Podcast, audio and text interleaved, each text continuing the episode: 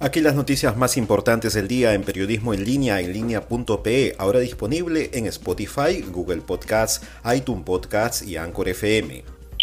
El Tribunal Supremo Electoral de Bolivia inhabilitó las candidaturas al Senado del expresidente Evo Morales y de Diego Pari a la presidencia de la República por el partido MAS.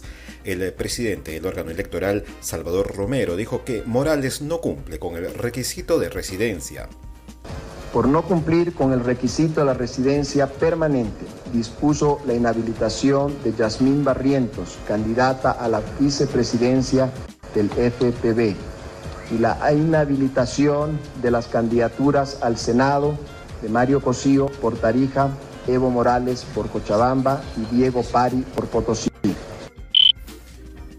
Irma Reyes Castañeda, tía de Mario Reyes, Najera, presunto feminicida de la niña Fátima en México, le confesó que tanto él como su pareja Gladys Giovanna Cruz Hernández cometieron el execrable crimen. Contó que los tres menores hijos de la pareja estaban con ella. ¿Quién de los dos fue? ¿Quién de los dos fue? Y ya fue cuando él, este, él dijo, este, ella, y ella fue cuando me dijo, no, pero ella él la agarró. Le dije, que ella fue cuando me explicaron que, le dije, ¿cómo la mataron? Y ella fue cuando me dijo, es que él me dio los cinturones, yo la apreté, pero como yo no tengo la fuerza, él acabó de matarla.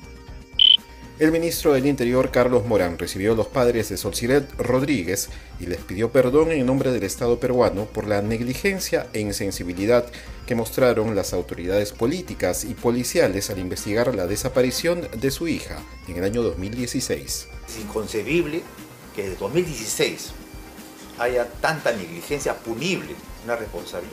No solo, es pedirle ahorita disculpas, debieron haber recibido, el ministro del Interior, Carlos Basolío, debió haber recibido a los padres acá para darles una esperanza y demostrar con voluntad, no solo con palabras, que la policía y exigir a la policía para que haga su trabajo.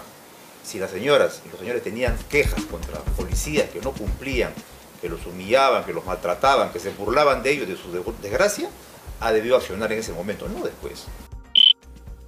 Si usted quiere seguir informado, suscríbase a nuestro podcast en Spotify, Google Podcast, iTunes Podcast y Anchor FM y visite nuestra web en línea.pe.